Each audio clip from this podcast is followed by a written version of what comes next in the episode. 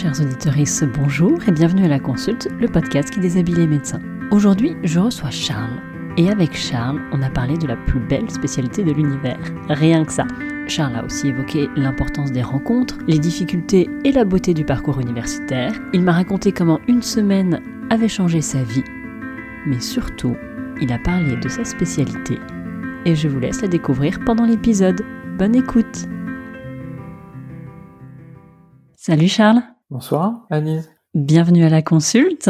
Merci. Est-ce que tu pourrais te présenter de la façon dont tu le souhaites, s'il te plaît? Eh bien donc euh, bonsoir, je m'appelle Charles, j'ai 36 euh, ans. Euh, je suis donc médecin de médecine physique réadaptation. Je suis, j'occupe actuellement un poste de praticien hospitalier au, CHU de Strasbourg et plus précisément à l'Institut universitaire de réadaptation Clémenceau plutôt euh, un médecin euh, qui s'intéresse à la rééducation neuro et, euh, et, voilà et puis donc merci de m'avoir proposé de, de, participer ce soir. Eh ben, je suis très heureuse de t'entendre. Je vais revenir sur ton parcours et je vais commencer par le début.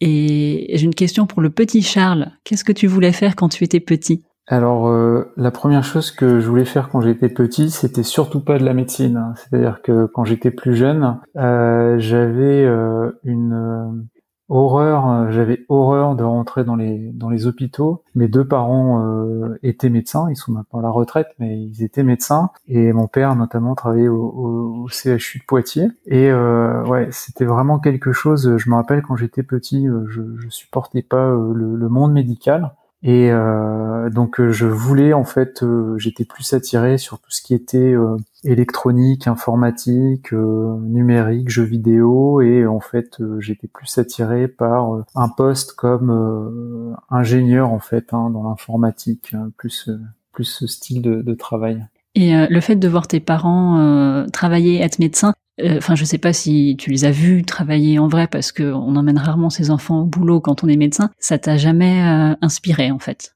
Ou ça t'a plutôt inspiré, mais inspiré du de la répulsion? Non. Bah, après, ce qui était un peu particulier, c'est-à-dire que mes, mes, mes, parents étaient, enfin, mon père était euh, spécialiste en santé publique, donc on va dire que c'est un domaine un peu particulier de la médecine où forcément on n'est pas trop au lit du patient on voit pas de passion. Ma mère était médecin du travail, donc en fait, euh, je, je, suis déjà, enfin quand, quand j'allais euh, sur leur lieu de travail, en fait, c'était surtout, euh, enfin, ma mère avait une, salle de consulte, mais euh, mon père avait, avait surtout un, bureau, voilà, où, où, il passait, où il passait ses, ses journées et ses week-ends. Pas eu de, parce qu'en plus, c'est vrai que je, je pense que j'avais, quand j'étais petit, j'avais une vision peut-être de la médecine qui était aussi différente de celle qu'on peut voir habituellement, quoi. Euh, c'est deux spécialités un peu particulières, donc euh, mais non, j'avais pas de répulsion particulière. Par contre, ce que je me rappelle, c'est que je j'aimais pas rentrer dans les hôpitaux. Ça y a vraiment une odeur particulière que je me rappelle sur tout ça.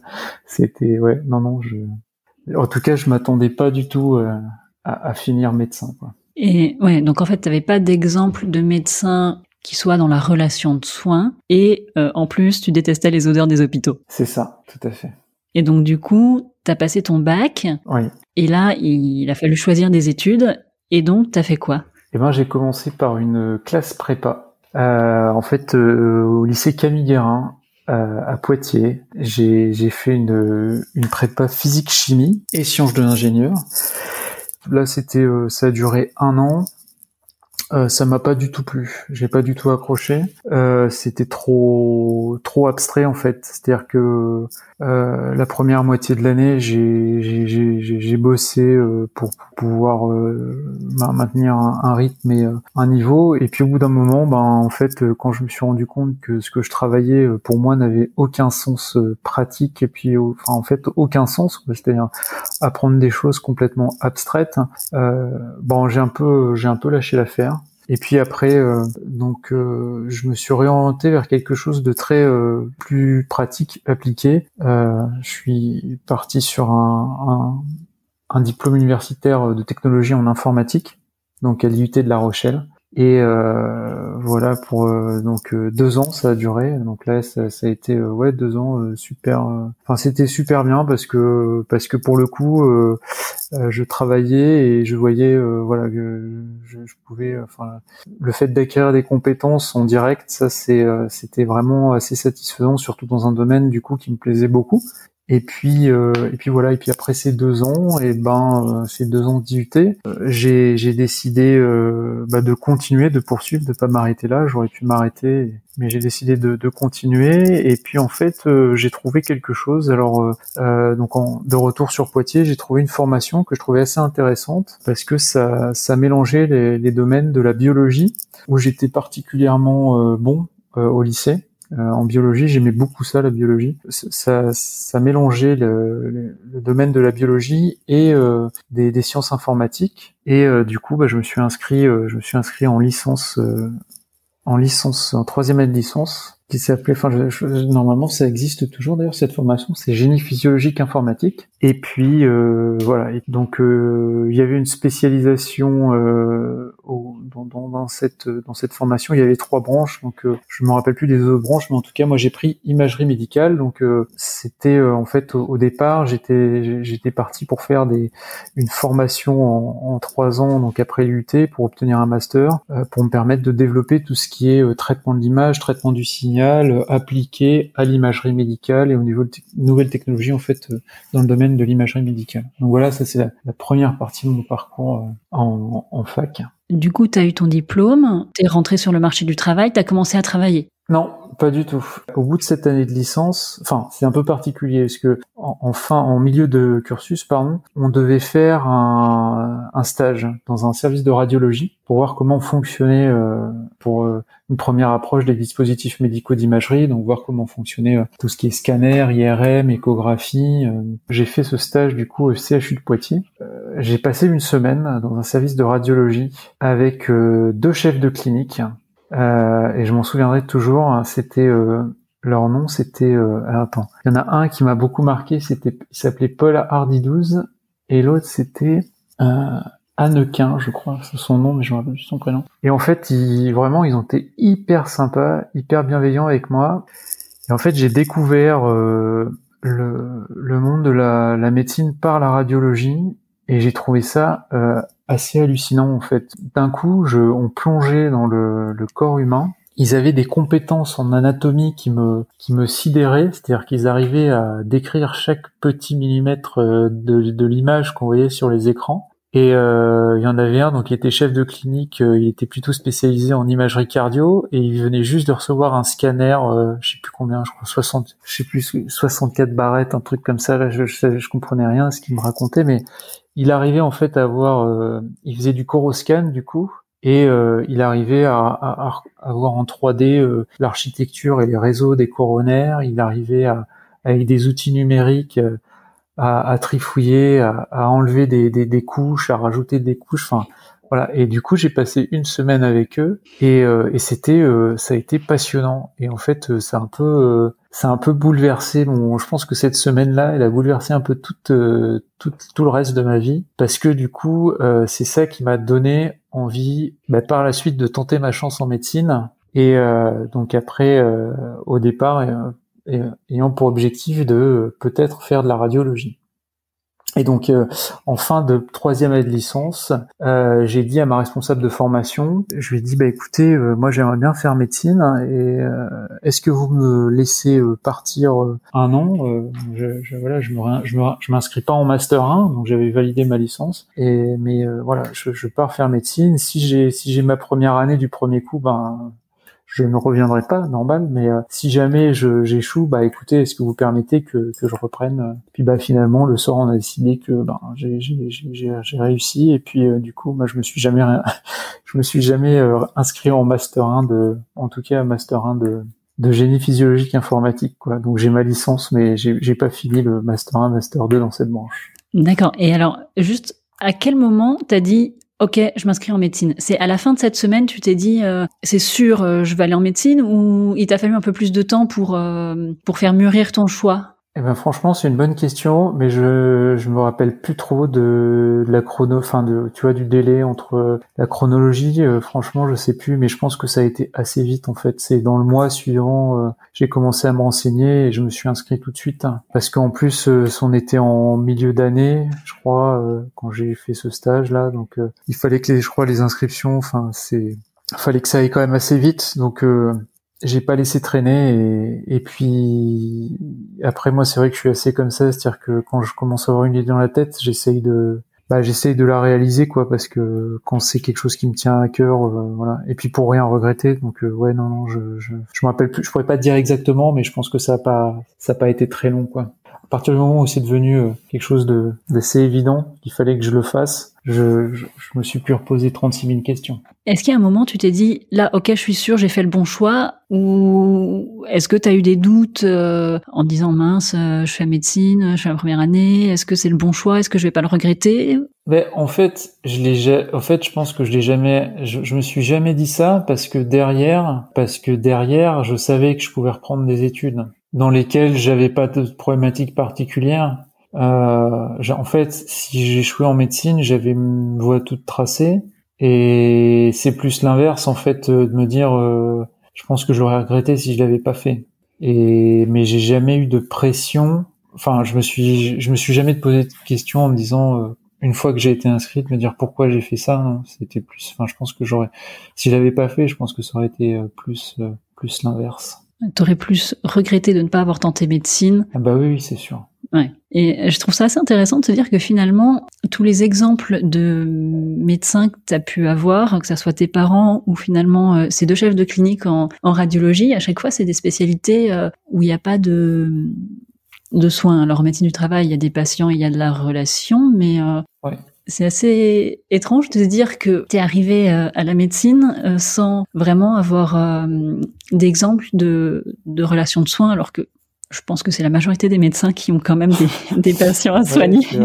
c'est vrai, c'est vrai, c'est vrai que je m'étais jamais posé, tu vois, c'est vrai que j'avais jamais fait le lien, mais c'est vrai que effectivement, je suis rentré par la médecine. En fait, en fait, finalement, je suis rentré par la médecine par une branche qui, pour lequel, euh, enfin, tout ce côté euh, imagerie, euh, technique, très technique. ouais, je je suis plutôt d'abord rentré par là. Après, ça a beaucoup changé, hein, mais ma, vision des choses a beaucoup évolué au, au, fil, au, cours des années, de mes, années de médecine, mais c'est vrai qu'initialement, euh, finalement, j'ai su apprécier l'hôpital parce que peut-être, euh, et puis la médecine parce que euh, il y a tout de suite eu un lien avec mes appétences pour, enfin, la radiologie a fait un lien avec mes, mes appétences que j'avais à ce moment-là, quoi.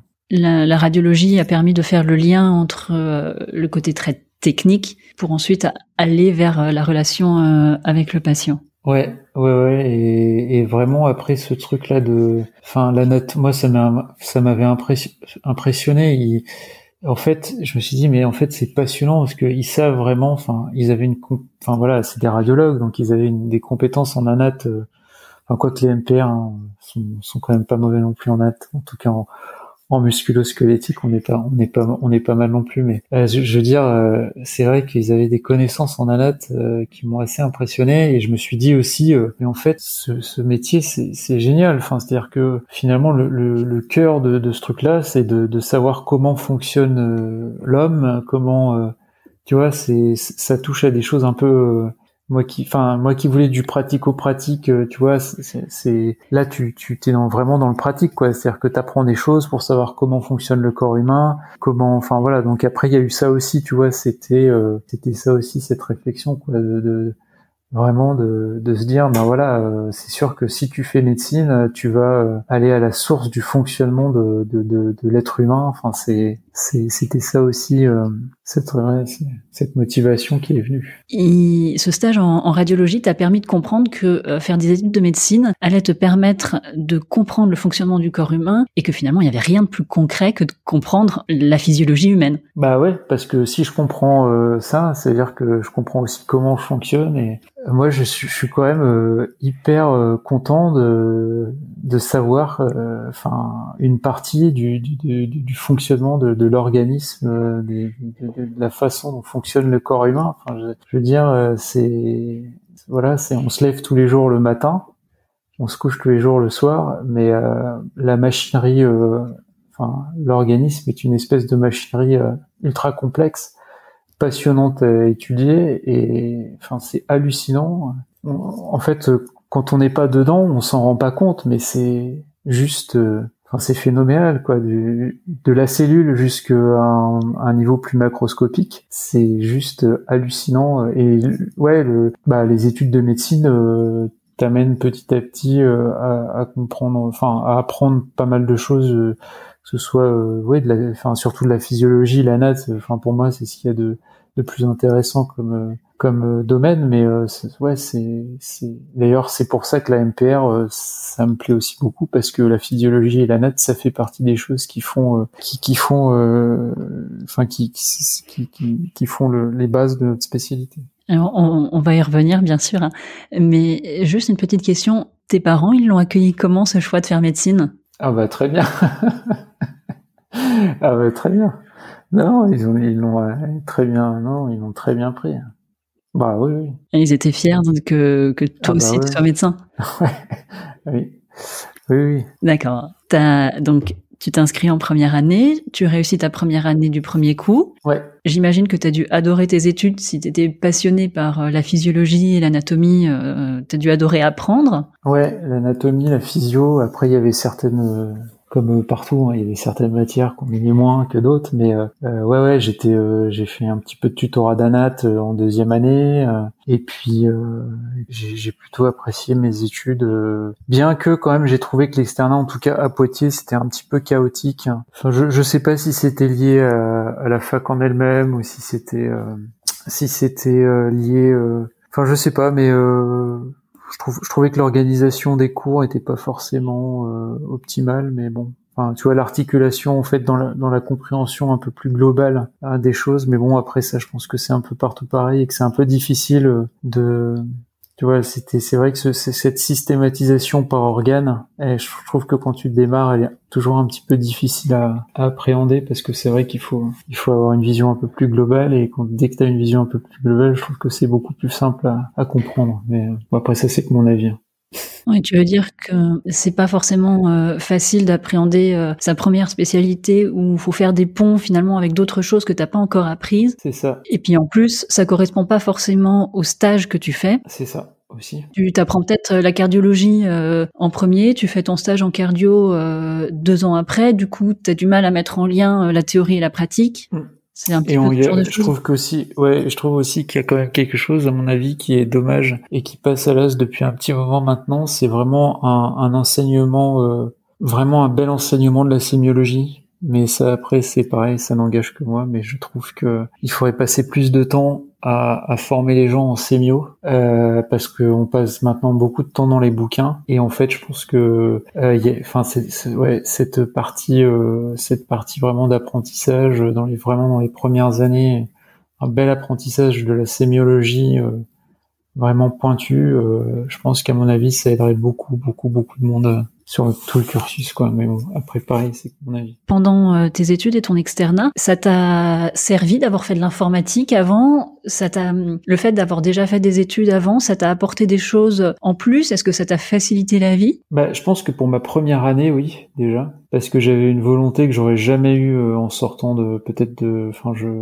je me dis, enfin, en termes d'orgue, parce que c'est vrai qu'après, je suis, je suis sorti de, du bac, j'étais en classe prépa, donc, euh, faut se dire que la classe prépa, c'est le lycée en mode un peu plus bourrin, mais ça reste le lycée, donc euh, il y a voilà, c'est ultra structuré. Euh, là, c'est pas du tout la même chose, quoi. C'est-à-dire qu'on va, enfin moi, en tout cas, euh, la première année, c'était, elle se structurait. C'était le matin, il y avait les cours, et l'après-midi, j'étais chez moi, et le soir, il y avait la prépa. Donc l'après-midi, il fallait euh, s'astreindre à avoir un emploi du temps euh, ultra régulier, ultra bien. Enfin, il, fallait quand même s'organiser euh, euh, de manière assez stricte pour pouvoir justement bien avancer. Les week-ends également, les vacances. Enfin voilà. Et ça, je pense que c'est déjà ça a été un atout de d'être un petit peu plus âgé. en tout cas pour moi, parce qu'il y a des gens ils sortent du bac, qui sont déjà super bien organisés. En tout cas, moi, je pense que ça aurait pas été mon cas. Donc ça, déjà, j'ai de la chance de pas avoir fait tant médecine et éventuellement de griller mes deux chances, par exemple, tout de suite parce que c'est possible, enfin, j'aurais à mon avis, j'aurais certainement foiré mes deux années si j'étais sorti directement, enfin si j'étais rentré directement après le bac. Et puis oui, ça m'a servi et ça me sert toujours, c'est-à-dire que l'informatique, ça me sert encore aujourd'hui, quoi. Ça me sert en statistique, ça me sert, ça, ça me sert.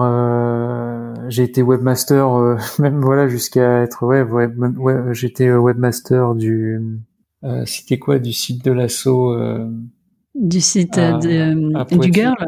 Ah oui, de l'assaut à Non, oui, il y avait le Girl aussi, il y avait ça. Enfin non, mais après, mais... groupement des internes en rééducation lillois. Ouais, c'est ça. Oui, bah oui, c'est oui, bah oui, le Girl dont j'ai été quand même, ouais, j'ai été président deux ans, même une troisième année, je crois après. Je, sais plus deux ou trois ans, je crois, c'est trois ans. Mais euh, ça m'a servi, euh, ça me sert encore quoi. Ça me sert pour les stats, ça me sert pour les projets de recherche, euh, ça me sert euh, voilà et puis ça me sert quand je discute avec des gens qui viennent euh, du domaine bah, des sciences fondamentales et des fois de l'informatique. Puis ça me sert dans cette spécialité qui est la MPR, puisque la MPR, c'est de, c'est et ira. Enfin, à mon avis, c'est une spécialité qui va en partie avoir recours aux nouvelles technologies. Qui dit nouvelles technologies dit ingénierie et qui dit sciences de l'ingénieur derrière dit ben fonctionnement avec euh, programmation, euh, intelligence artificielle, enfin plein de choses comme ça. Et euh, après c'est sûr que moi j'ai plus mes ces compétences-là, elles sont plus très à jour, mais par contre j'ai une base qui me permet de discuter avec des interlocuteurs.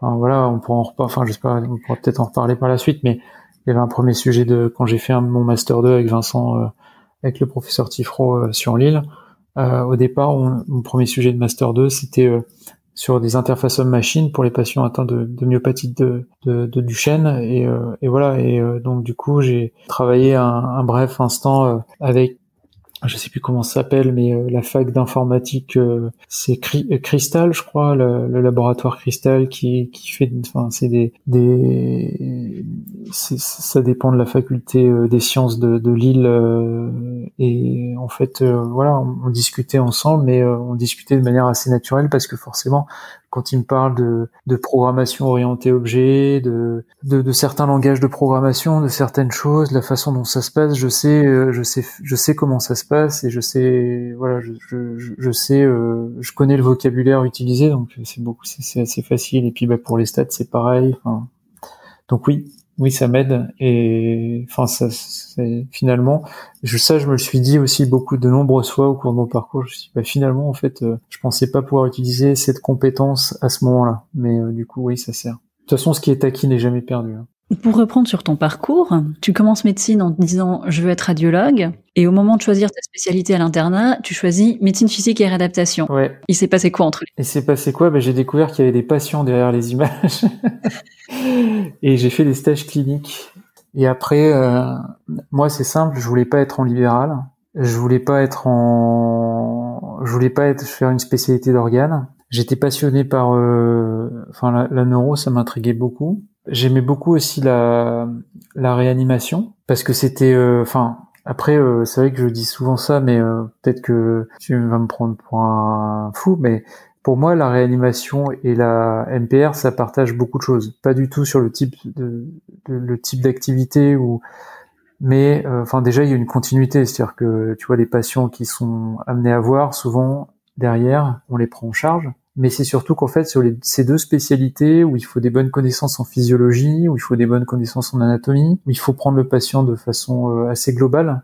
Quand on fait des stages en réa, ben on fait un peu de néphro, un peu de cardio, un peu de et ben en rééducation, je trouve que c'est pareil, tu as ce côté un peu global, tu prends vraiment le patient, enfin tu tu traites pas juste un cœur, un poumon. Par contre, donc du coup euh, en NPR, ce qui est aussi intéressant, c'est ce côté très euh, fonctionnel quoi. Et ça c'est pour le coup, ça devient euh, utiliser l'anatomie, la physiologie pour faire quelque chose de très fonctionnel, euh, les bases physiologiques et les bases anatomiques pour réfléchir, mais à un niveau qui est plus euh, du niveau analytique, du niveau vraiment bah, de ce qui se passe, enfin de ce, finalement de ce qu'on apprend pendant tout le cursus de médecine, c'est-à-dire réfléchir avec des des symptômes euh, qui sont très analytiques et puis euh, euh, du coup faire des diagnostics étiologiques Là, c'est vrai que ce côté euh, plutôt analyse fonctionnelle et diagnostic fonctionnel, c'est quelque chose qui, est assez passionnant, quoi, parce que du coup, on, on, on, a, on arrive finalement euh, à, à, aller au-delà de ce qu'on peut faire euh, à l'hôpital, et ouais, on, enfin, je veux dire en amont, et puis on, va au-delà de ce qui est fait en amont, et on, accompagne vraiment les patients pour pour essayer de leur, de leur procurer un plus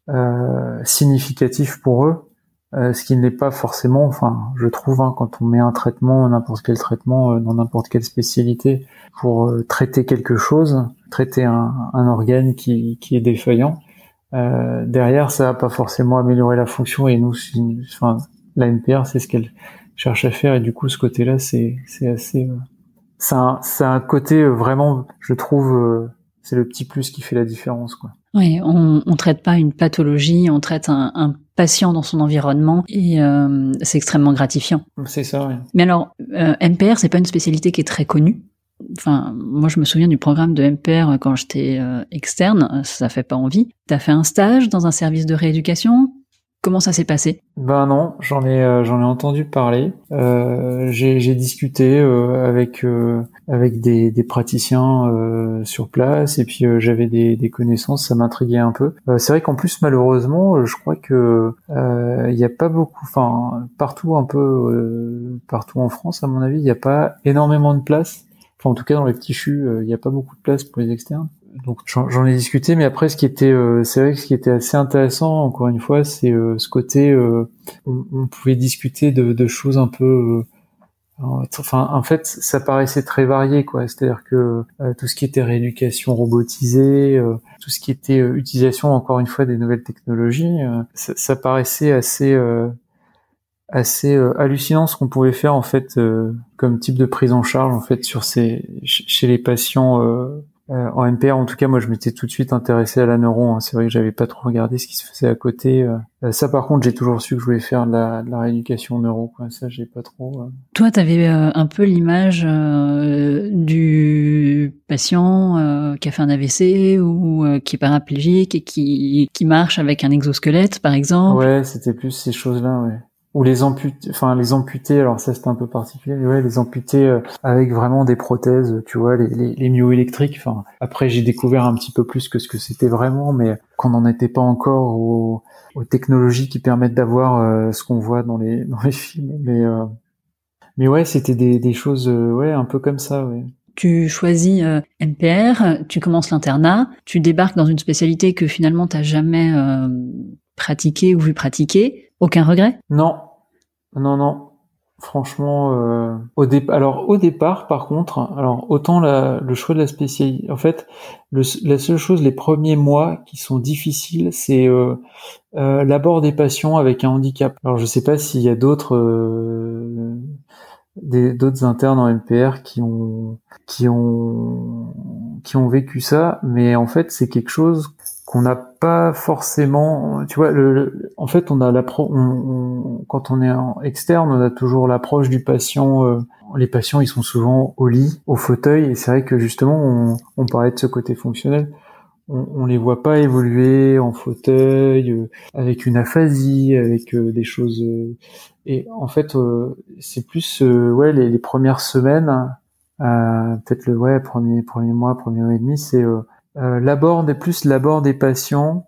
Euh, il a, je pense qu'il a fallu quand même que je, je trouve un temps d'adaptation par rapport à euh, comment je euh, j'abordais un patient en situation de handicap. T'aurais un exemple concret à nous donner? C'est difficile.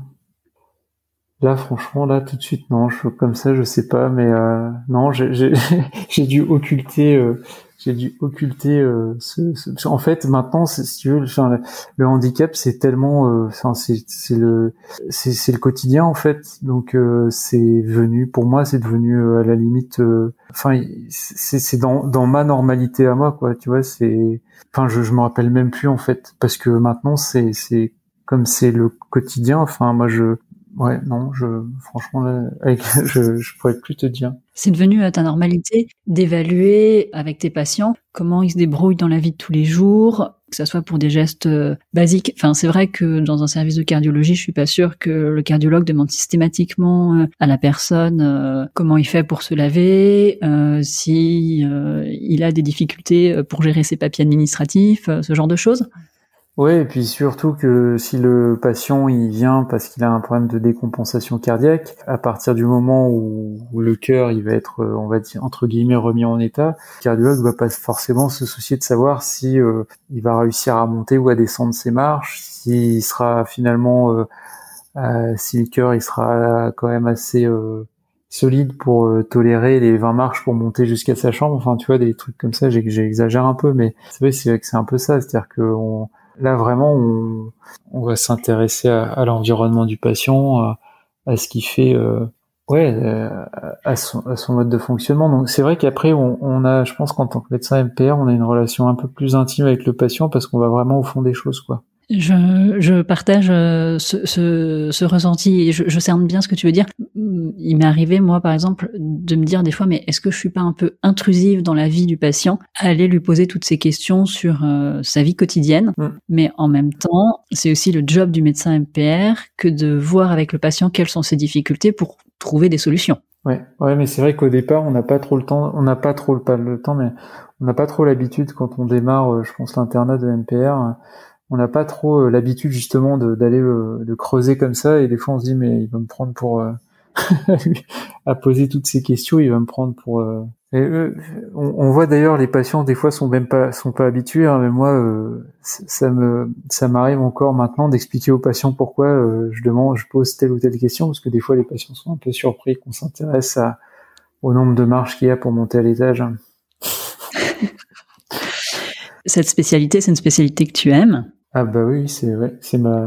Alors c'est, oui, c'est vraiment, je me, en fait, euh, quelques mois après avoir commencé, euh, ouais, je me suis, euh, je me suis lancé à fond dedans, euh, et puis ouais, c'est devenu, c'est devenu ma passion, quoi. C'est vraiment mon travail, c'est ma passion, et c'est d'une, enfin voilà, vraiment, moi, je, je pense que la MPR, ce qui, le point fort de la MPR, c'est que, ben, ça permet de développer des compétences en sémiologie ça permet de développer des, des compétences euh, en anatomie et en physiologie et vraiment euh, plus le côté euh, fonctionnel.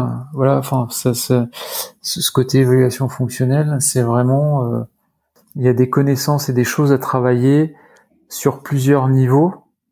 Et, c'est ça que je trouve passionnant, quoi. C'est-à-dire que en plus à chaque fois, faut faire le lien entre bah, le, la base avec, euh, je reprends un peu la, et ça, je, voilà, enfin, c'est notre cœur, le cœur de notre métier. C'est, je me base sur la, la classification interne du fonctionnement. C'est vraiment, voilà, c'est, on, on, va aussi bien euh, de la structure, euh, les fonctions organiques, la structure anatomique, que euh, l'activité, que la participation du patient dans ses conditions, dans, son contexte de vie réelle. Et puis on fait le lien entre ces trois niveaux.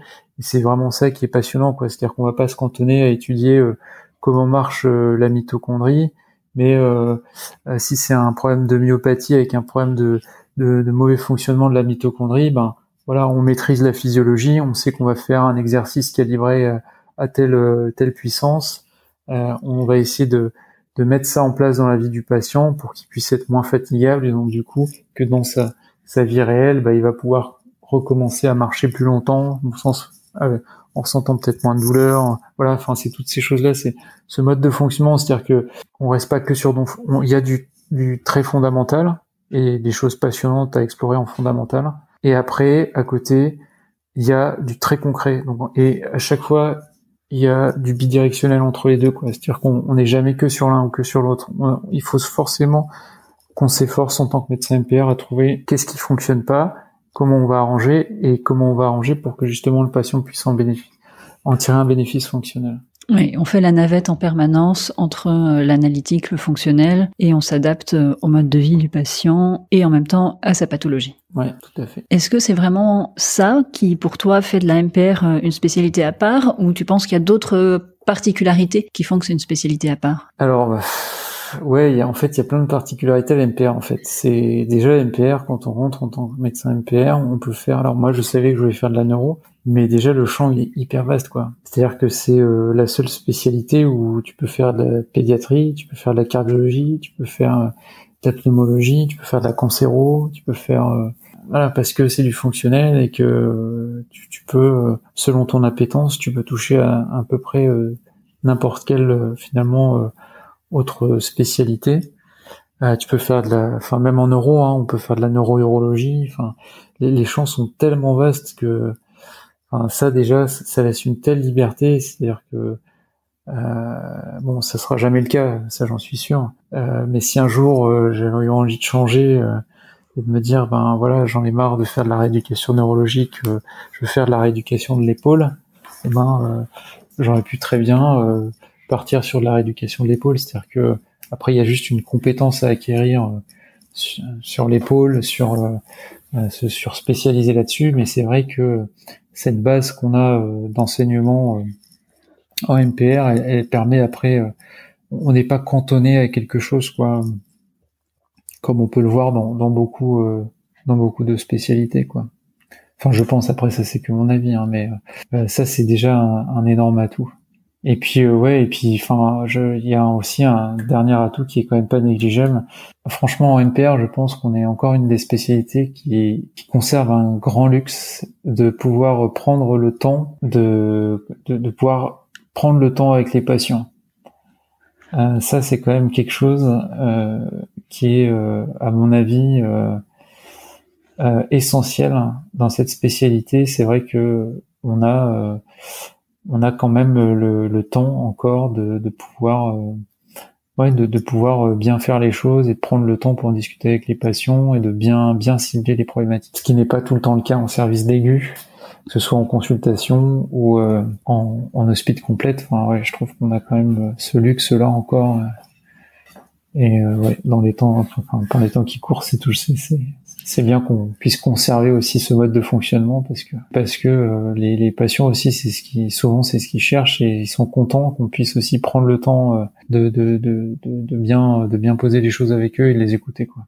Tu disais tout à l'heure que tu ne voyais pas faire du libéral et euh, en, en MPR, euh, on travaille euh, avec des équipes pluridisciplinaires. Il y a des fois beaucoup de monde et beaucoup de professions différentes. C'est quelque chose qui t'attirait dans cette spécialité? Bah ouais, justement, c'est vrai que j'en ai pas parlé tout à l'heure, mais c'est vrai que ce que je trouvais, tu vois, je fais plutôt un peu mon, mon comparatif avec la REA, mais c'est vrai que en réa, c'est toujours des grosses équipes euh, hyper. Enfin, tu vois, ils, sont toujours. Euh, enfin, moi, je sais quand j'étais passé en stage, ils étaient toujours assez, euh, tu vois, assez soudés.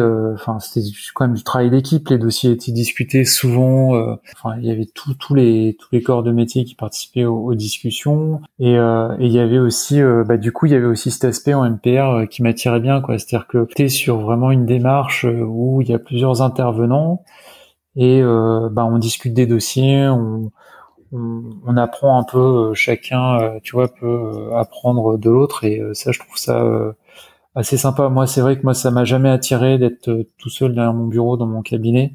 Bon, après, voilà, c'est ça, c'est personnel et, et heureusement, il en faut pour tous les goûts. Et c'est bien qui que que que qui, enfin, je sais qu'il y a des gens qui veulent surtout pas travailler en hospitalier, donc de toute façon, voilà, c'est c'est bien, il y a de la place pour tout le monde et, ce, ce, côté pluridisciplinaire, ouais, pour moi est, essentiel quoi.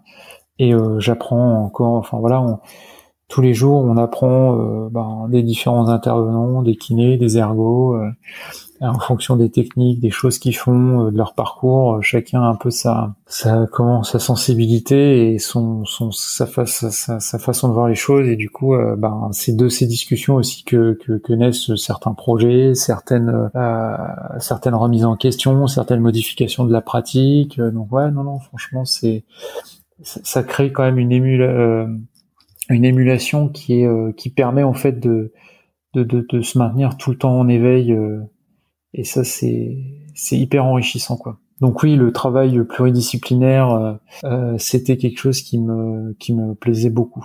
Et du coup, qui dit travail pluridisciplinaire dit leadership. Ça a été difficile pour toi de trouver ta place, surtout qu'en tant que médecin, on a une place, on va dire plutôt euh, plutôt de leader justement euh, dans des équipes? Ça a été, ouais, je sais pas. En fait, euh, non, je. Euh...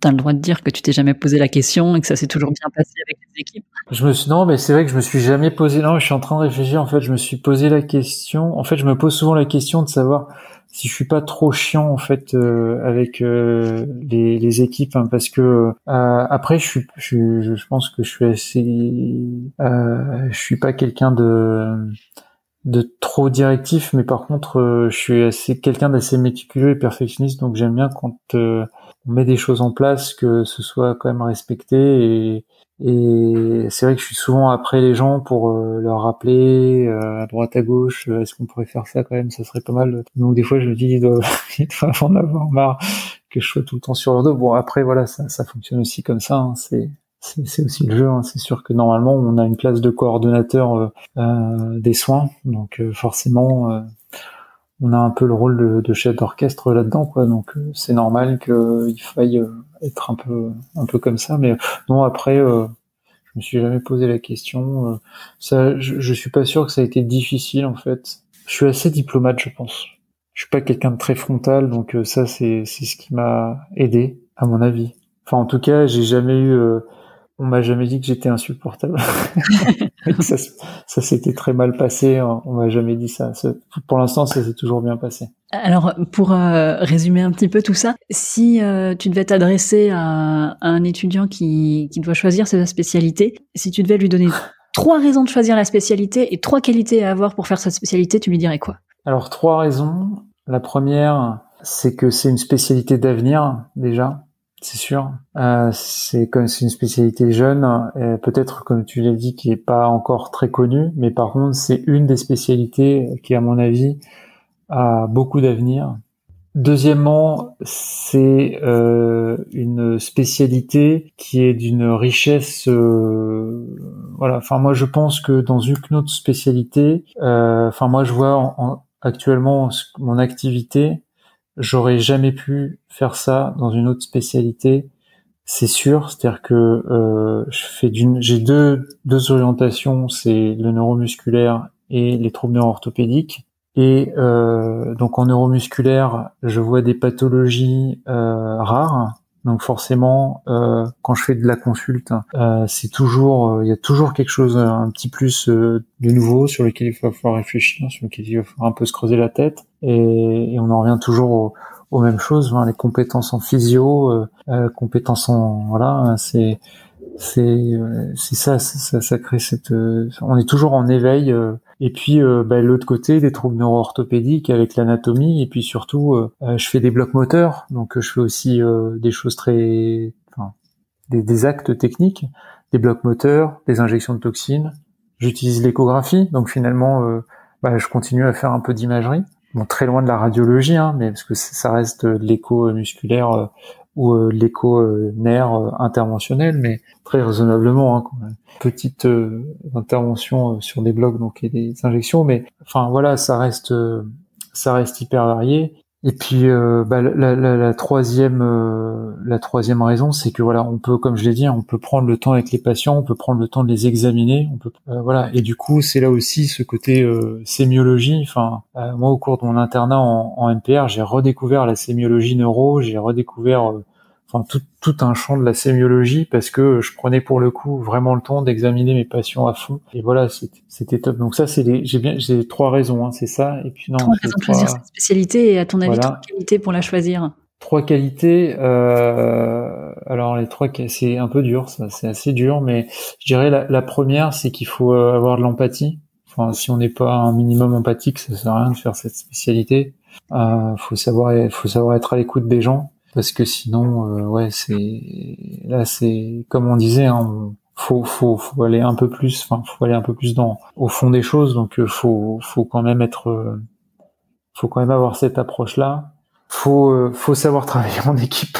Ça c'est clairement c'est voilà on, on, on en discutait aussi à l'instant mais faut faut vraiment savoir faut savoir vraiment travailler en équipe avoir un, un minimum de diplomatie et euh, voilà, parce que forcément, tout le monde n'est toujours pas d'accord, donc faut, faut savoir quand même euh, euh, bien aborder les choses et puis finalement, la troisième qualité, c'est dur en fait comme question. troisième qualité, faut être curieux. Si, faut être curieux, faut être curieux parce que faut être curieux et faut être euh, des fois faut faut faire preuve d'originalité parce que à, la différence de, de beaucoup de, de, spécialités, tout n'est pas de, tout n'est pas déjà euh, établi sous forme d'algorithme en rééducation et chaque euh, gène et chaque chaque gène fonctionnel et chaque attente du patient est différente et des fois ben les réponses elles sont pas dans les livres, elles sont pas dans les elles sont pas dans les on les trouve pas chez les chez les collègues et il faut les inventer et il faut les mettre en place soi-même et voilà donc je pense que être surtout curieux et, et, et savoir faire preuve d'imagination aussi pour pour aller chercher les, les, solutions. Super. On va du coup euh, revenir à, à, toi et à ton parcours tu as choisi de, de te lancer dans une carrière universitaire. Ouais. Pourquoi? Pourquoi? En fait, euh, euh, c'est une bonne question. Non, parce qu'il y a l'enseignement et la recherche. Et en fait, euh, c'est très simple. L'enseignement et la recherche, ça me fait progresser en clinique. Donc, euh, pour moi, les, les trois sont pas dissociables. C'est-à-dire que je trouve ça passionnant d'enseigner parce que déjà, on, voilà, on transmet un peu de, de, de, de ce qu'on sait. Mais c'est surtout qu'enseigner, ça fait réfléchir à ce qu'on fait et ça fait progresser soi-même. Donc en fait, ça me permet euh, toujours d'être en éveil sur euh, ben, qu'est-ce que je sais, qu'est-ce que je ne sais pas, qu'est-ce que je peux améliorer. Et il y a beaucoup de réflexions qui partent euh, ben, de quand on enseigne, on se repose des questions soi-même, et puis voilà, et puis du coup on progresse aussi. Et puis bah, le côté universitaire, la recherche, c'est aussi parce que j'adore le fondamental. Et euh, bon, j'ai fait un master 1 et un master 2 pendant mon internat. Et c'est vrai que ben, j'adore être, euh, comme on disait, enfin, oui, sur ce côté très proche du patient, très fonctionnel, mais j'adore aussi euh, aller euh, au fond des choses. Autant c'est vrai que j'adore aller au fond des choses avec les patients, autant j'aime bien aussi aller au fond des choses euh, sur le côté très fondamental. Donc c'est-à-dire que savoir que quand on a tel ou tel problème musculaire, c'est telle partie de la chaîne respiratoire mitochondriale qui dysfonctionne. Voilà, moi je après, t'expliquer pourquoi ça me passionne, je sais pas. Euh, tout ce qui est phénomène de plasticité cérébrale, si on parle de la cérébrolésion. Moi j'ai fait ma thèse sur euh, la motricité et euh, les problèmes d'hyperactivité spastique. Ma thèse, je l'ai pas du tout vécu, par exemple, comme un, un pinceau, c'est-à-dire que j'ai fait de la biblio à, à n'en plus pouvoir, mais parce que euh, je trouvais ça passionnant, quoi. C'est et je suis allé, enfin, j'avais envie d'aller au fond des choses parce que la, en plus la, la, motricité, je trouve ça passionnant. Moi, ce qui me passionne, c'est tout ce qui va du cortex jusqu'au muscle en lui-même. Et, et, voilà, je trouve que, enfin, c'est tellement complexe et tellement passionnant et j'aime bien garder ce côté fondamental et du coup le côté universitaire me permet de d'avoir ce contact et d'avoir un temps pour euh, me, me, me consacrer au, au, au fondamental.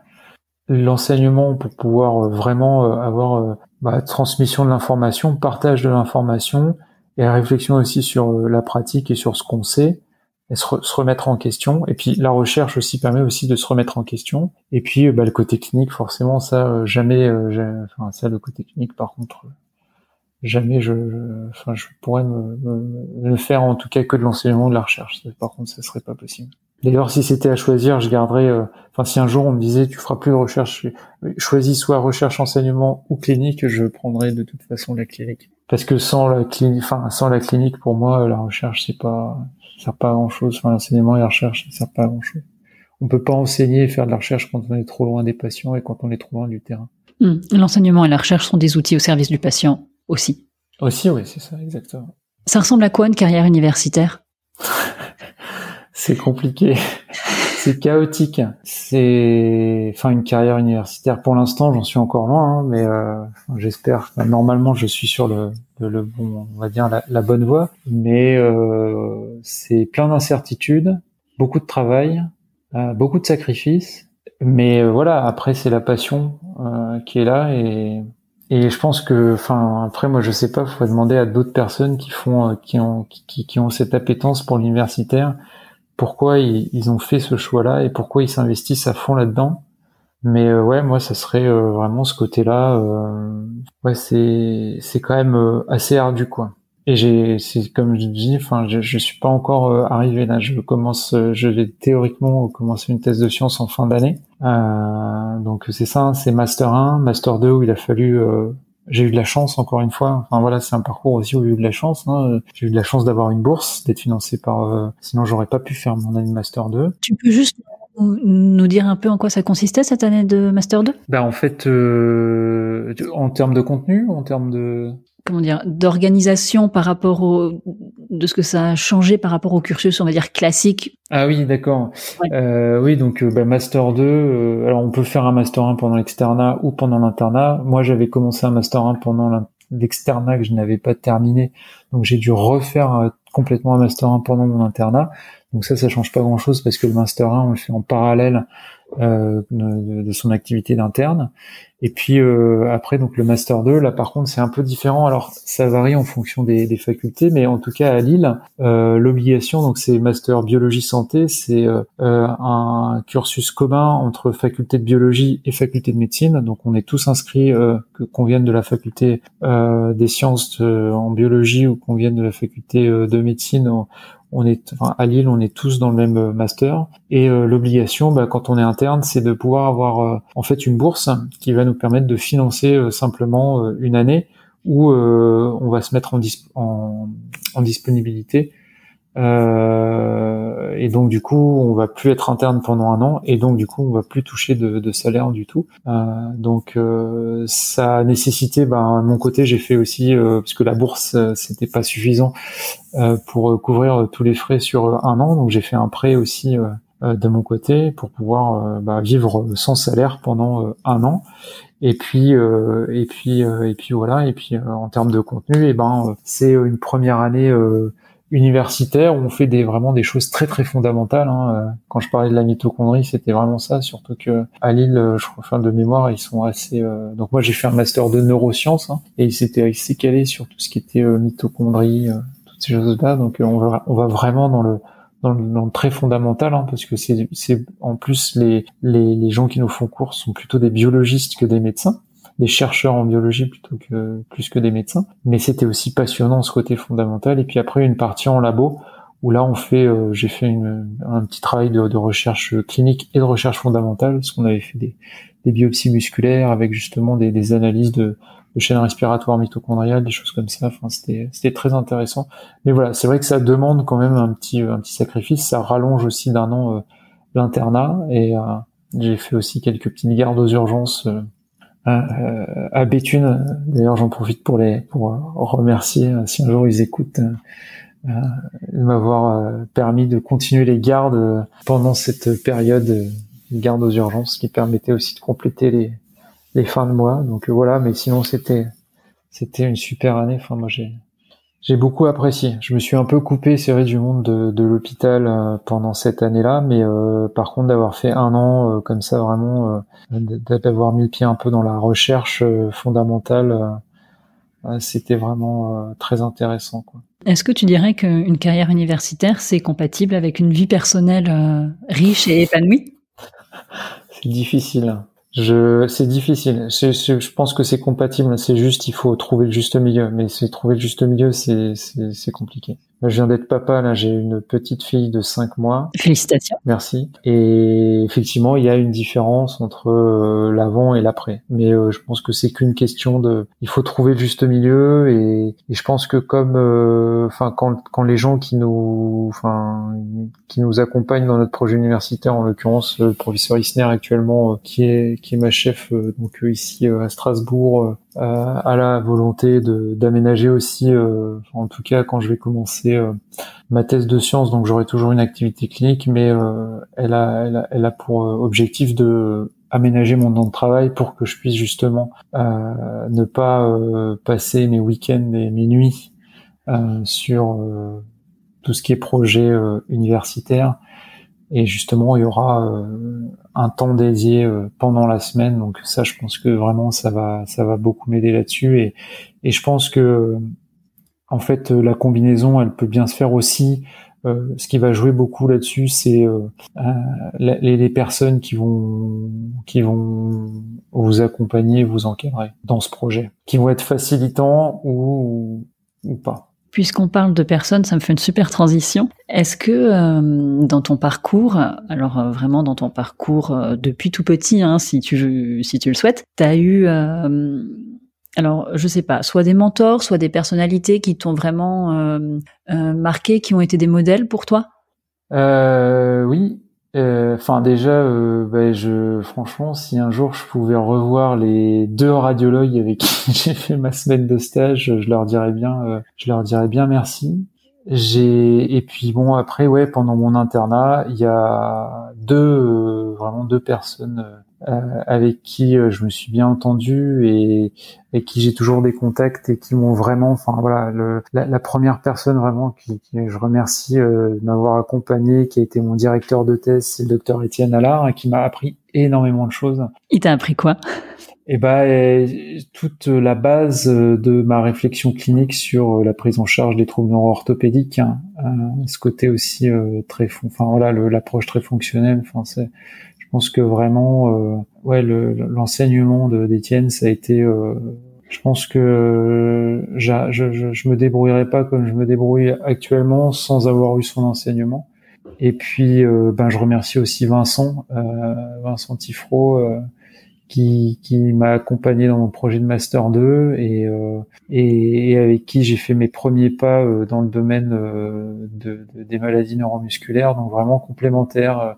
Étienne sur le côté rééducation neurologique centrale et, et Vincent sur tout ce qui est rééducation de tout ce qui est neuropériph, on va dire. Et ça a été, ouais, c'est une chance que du coup c'était hyper complémentaire. Donc, mais voilà. Et c'est euh, grâce à eux ou à cause d'eux que hum, tu as ces deux orientations-là dans ta pratique aujourd'hui? Je pense, ouais. Étienne, euh, clairement, enfin, c'est-à-dire que la prise en charge du syndrome de paralysie spastique, euh, clairement, je pense que j'aurais pas travaillé avec Étienne, peut-être que j'aurais pas du tout fait.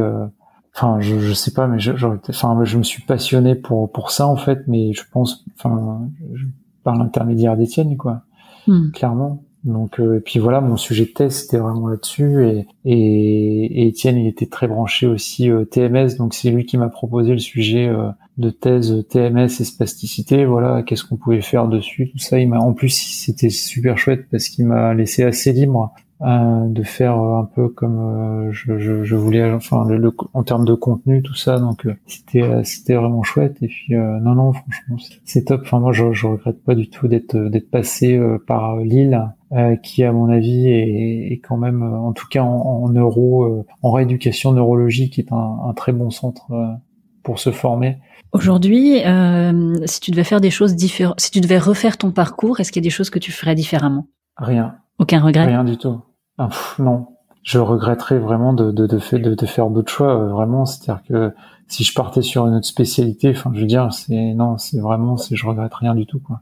Je, je, c'est voilà, la MPR, c'est hyper riche, c'est-à-dire que pour s'en rendre compte, il faut pratiquer, euh, mais euh, comme j'ai pas arrêté de le dire pendant cette, cette, cette, dernière heure là, c'est vraiment on voit tellement de choses différentes dans la semaine, je, vois tellement de choses différentes. Et voilà, avec ces, en plus, quand on a cette activité un peu de, de, de, recherche, enfin de, d'universitaire, avec ce côté très fondamental, euh, c'est, c'est, c'est, ouais, non, c'est, c'est hyper riche, hyper enrichissant, le côté pluridisciplinaire, enfin tous les atouts qu'on a cités, quoi. C'est, je, je, pense que dans aucune autre spécialité, on peut trouver comme ça cette, cette diversité de, de pratiques. Euh, Hein, ce côté euh, très clinique, euh, très terre à terre euh, avec la sémio, et puis de l'autre côté, voilà, de, la, technique avec les blocs, enfin, des, gestes techniques. Enfin, ouais, franchement, c'est et, ce côté aussi nouvelle technologie, hein, parce que moi, je, suis sûr et certain que c'est une spécialité d'avenir parce que avec l'évolution des technologies, des nouvelles technologies, enfin, il y a plein de dans le domaine de la MPR, il y a plein de choses qui vont bouger et il y a plein de nouvelles compétences qu'il va falloir qu'il va falloir créer. Il y a plein de nouveaux partenariats qu'il va falloir former avec euh, des, des, des, sociétés euh, euh, d'ingénierie, des, enfin des, ouais, on va y avoir plein de, plein de sujets passionnants dans les prochaines années à mon avis qui vont qui vont émerger. Alors du coup, j'ai une question qui je pense sera facile. Est-ce que tu es heureux dans ton métier? Oui, bah à 300%.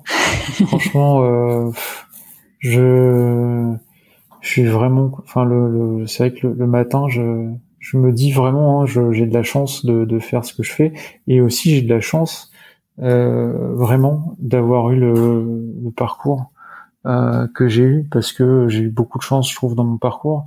Et ne serait-ce que pour, c'est vrai qu'on en venait tout à l'heure, euh, ce que tu disais, c'est-à-dire que euh, il y avait euh, plus, enfin, au niveau des choix de spécialité, euh, j'aurais pu me planter totalement, et puis au final, euh, non, c'était euh, c'était parce que c'est vrai que malheureusement, euh, bah, on n'a pas tous accès à ce stage de MPR qui souvent et il y a des places limitées et en, plus on nous incite pas forcément à, prendre ces stages-là.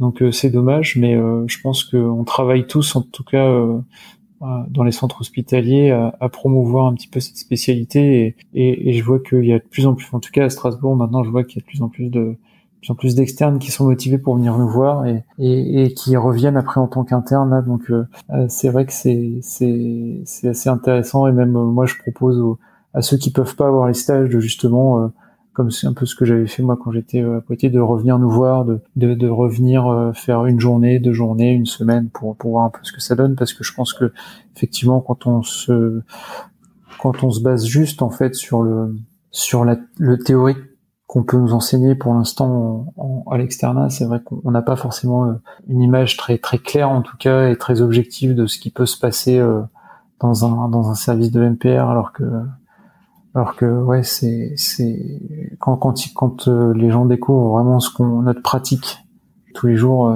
ils, ils pensaient pas du tout à ça. Parce que quand même le temps passe. Oui c'est vrai. Bon allez encore une petite question.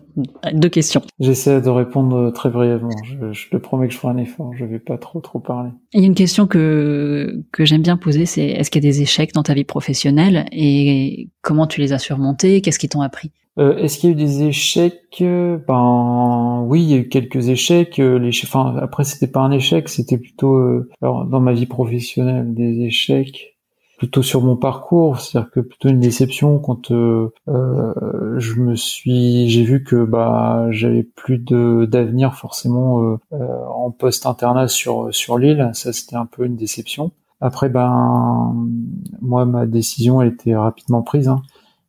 c'est que j'avais pas fait tout ça pour rien, donc il fallait que je continue et que peut-être je continue ailleurs. Non, après à part ça. Et alors, autre question rapide, de quoi est-ce que tu es le plus fier dans ta vie professionnelle? J'en sais rien. Je... fier, je sais pas. Euh, je, suis fier de rien pour l'instant parce que je, suis content de ce que je fais. Donc euh, non, en fait, c'est pas de la fierté. Je suis content, donc euh, je, suis juste, enfin, je suis heureux de ce que je fais en fait. Mais par contre, je suis quand même très contente d'entendre que tu es heureux dans ton métier. oui, non, mais je suis très content d'avoir réussi à, à arriver là. Et puis j'ai eu de la chance aussi enfin je tiens aussi enfin tu vois j'en profite mais je, je remercie aussi beaucoup le professeur Isner qui m'a qui m'a accueilli à Strasbourg qui m'a permis de, faire aussi ça parce que ça c'est hyper important. C'est-à-dire que vraiment j'ai encore une fois j'ai eu de la chance quoi. Je, je pense que j'ai eu beaucoup de chance dans mon parcours. Et, euh, et ça vraiment faut faut le reconnaître j'ai eu beaucoup de chance quoi. et je suis, je suis tombé sur les bonnes personnes en bon moment. Et ça c'est voilà, ça c'est vraiment de la chance toute dernière question du podcast. Quelle est ta tenue de travail? Eh ben, ma tenue de travail, c'est les tenues réglementaires de l'Institut universitaire de réadaptation Clémenceau, c'est-à-dire pantalon blanc, un blouse euh, avec euh, comment s'appelle là, enfin un pantalon, hein, le haut et la blouse par dessus, donc euh, tout en tout en blanc quoi. Comme quand on travaille aux urgences ou c'est pour ceux qui veulent se faire une idée, c'est c'est on a les mêmes tenues que ce qui normalement, à mon avis, effectivement, devrait être la tenue de tout le monde à l'hôpital. Mais euh, voilà. C'est vrai que tout le monde n'a pas euh, le pantalon à l'hôpital. Oui, et nous on a le pantalon, on a le t-shirt, le je sais pas comment ça s'appelle, mais le le t-shirt plus le comme comme en réa quoi, comme aux urgences. Euh, t'as le, le pyjama plus la blouse. Ouais c'est ça. Ouais j'ai ouais c'est ça, j'ai tout le pyjama quoi. Bon, eh ben écoute Charles, on va s'arrêter là euh, pour ce soir. Je te remercie beaucoup d'avoir parlé euh, de cette super spécialité euh, qu'est la médecine physique et réadaptation. Ben, merci à toi. Voilà, l'épisode est terminé et j'espère qu'il vous a plu. N'hésitez pas à me faire part de vos commentaires et de vos suggestions d'invités sur mon compte Instagram podcast la consulte tout attaché. Si le podcast vous plaît, je vous serais très reconnaissante d'en parler autour de vous et de laisser une note 5 étoiles et un commentaire sur votre appli de podcast.